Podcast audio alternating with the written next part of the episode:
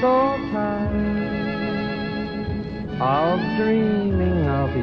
everyone, welcome to Morning English. This is Cecilia.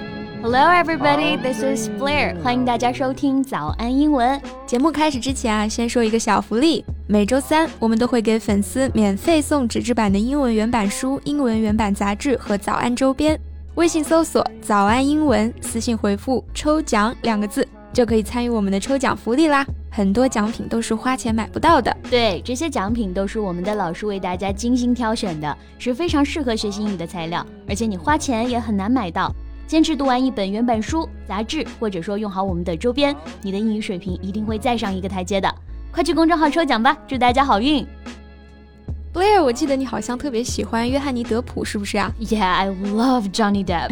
He's one of my favorite movie stars. 啊，那你喜欢他是因为《加勒比海盗》吗？Yeah. Pirates of the Caribbean，德普在里面实在是太有型了。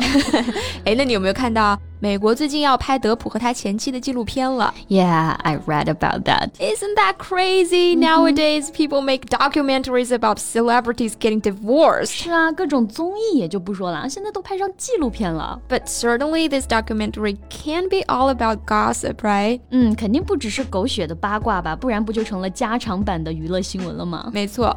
那今天的节目呢，我们就来聊一聊啊，除开明星离婚案的一地鸡毛之外呢，这部纪录片还剩下了些什么？我们今天的所有内容都整理成了文字版的笔记，欢迎大家到微信搜索“早安英文”，私信回复“加油”两个字来领取我们的文字版笔记。So, as we said, Discovery Plus has ordered Johnny vs. Amber, a two episode documentary that tells the story of the breakdown of the relationship between Johnny Depp and Amber Heard. It used to be an enviable marriage, right? Now it tipped into the celebrity court case of the decade. 没错，曾经是多么养眼、多么让人羡慕的一对啊！现在离婚都五年了，还在持续不断的打官司啊。那我们知道，羡慕、嫉妒用 envy 来表示。 来形容一个人或者一个东西让人羡慕的，我们就可以用它的形容词 enviable 来表示。嗯，So when does Johnny versus Amber premiere? Discovery Plus has not officially announced a release date yet. However, a newspaper reports that Johnny vs. Amber will debut later this year. 这里用到了好几个影视业相关的词汇啊。首先是这个 premiere，它在这里呢就表示电影或者戏剧的首次公映，也就是我们常说的首映嘛。Right. The second term, release date. 我们说一个电影或者一个电视剧，它从拍摄完成到进入大众视野，有一个非常重要的环节，就是发行。 那么发行呢，我们用的是 release 这个动词，所以呢，release date 就是发行日期的意思。对，最后还用到了一个词 debut，它跟刚刚讲到的 premiere 意思非常相近啊，也是指首次演出、初次登场的意思。So, who will appear in the documentary? Both Heard and Depp's lawyer will be interviewed for the series. Additionally, the press release states that people close to the former couple will be involved as well. So, Johnny and Amber themselves will not be in the Johnny versus Amber. 那这个剧讲的不就是他们俩吗？怎么他俩并不出演呢？Well, Depp and Heard are not directly involved with the project and neither of them has shared public reactions to the series, but they are featured in home footage. 啊，那这里 的这个 footage，它表示影片中的连续镜头，或者说描述某一事件的片段。嗯，另外还用到了 feature 这个词，大家可能比较熟悉它的名词用法，表示特征、特点。那当它做动词的时候呢，feature somebody or something 就表示以什么东西为特色，或者由谁谁谁来主演。对。那刚刚呢是用了它的被动态，they are featured in the footage，就是说他们在这段录像当中担任主演。Actually, the question I'm most interested in is what perspective will Johnny versus Amber be told from? 我相信大家也应该会很好奇啊，这个纪录片它会从什么角度来讲述啊？Well, the series will be split into two parts, which will examine the situation from both Depp and Heard's point of view. 啊，那这个纪录片不是有两集吗？那相当于就是说它是一集一个视角，对吧？嗯 那 Johnny's film will portray that he found himself married to a Machiavellian liar who would stop at nothing to protect her image。从约翰尼·德普的视角来看呢，他就是认为啊，他娶了一个不择手段维护自己形象的骗子。这里用到了一个很有意思的词去形容他，叫做 Machiavellian。嗯，这个单词比较长哈，那大家注意把重音放在 v 这个音节上。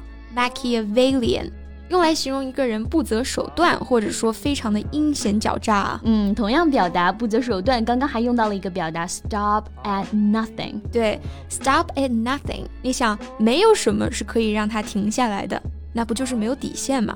所以呢，stop at nothing to do something 就是不惜一切代价、不择手段的去做某件事情。But this is only from Johnny's point of view. It's a whole different story if you ask Amber. Yeah, Amber's film explores how she married the man of her dreams. Only to see him turn into a violent, drug-filled monster. 嗯，从女方 Amber 的角度来拍呢，就是一个嫁给了男神，结果一步步看着他被毒品变成暴力的怪物的故事。 so the documentary is really telling the story from two polarized perspectives, right? Yeah, it seems so. The story of what happened between Johnny and Amber has always been hugely divisive between fans and the public at large. 这对之间的爱恨纠葛啊，一直就是一个非常引起争议的话题。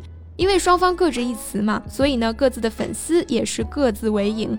结果就激化了很多的矛盾。没错，所以 divisive 这个词它就是指造成不和的、引起纷争的。So, what the documentary tries to do is to explore the story from each of their perspectives so the viewers can go beyond the headlines, understand who they are, and decide who they should believe in this complex human story. Yeah, they say they want to make a compellingly contemporary story on truth and lies that they hope will open up a conversation with viewers. 嗯，因为这一对之间的关系能反映一些当代人婚姻生活的痛点，所以应该还是很吸引人的。Contemporary，它就表示当代的、现代的，跟 modern 这个词意思非常相近。Yeah, hopefully through the tapes, home videos, and text messages shown in court.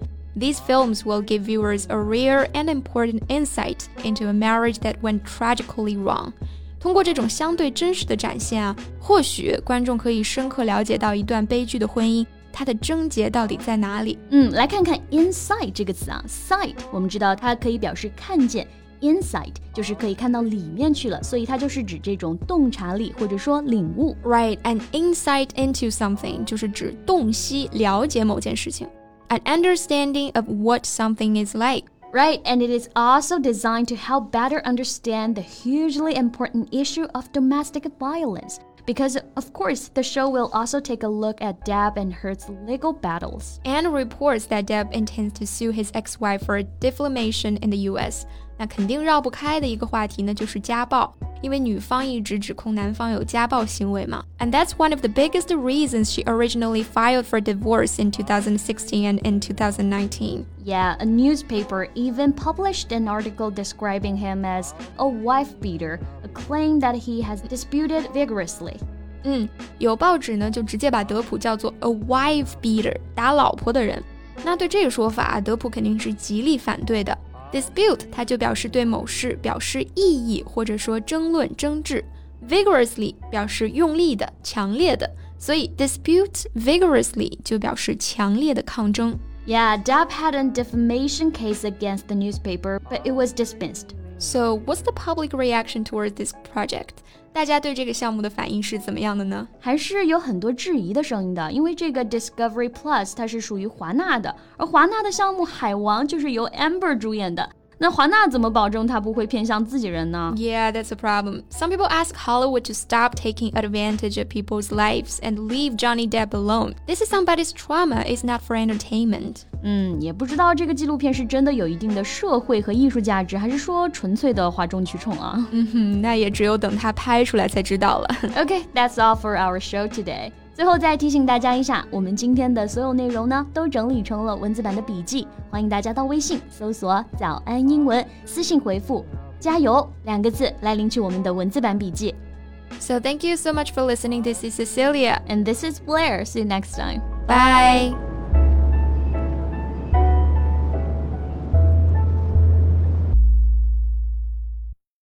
This podcast is from Morning English. 学口语就来 早安英文。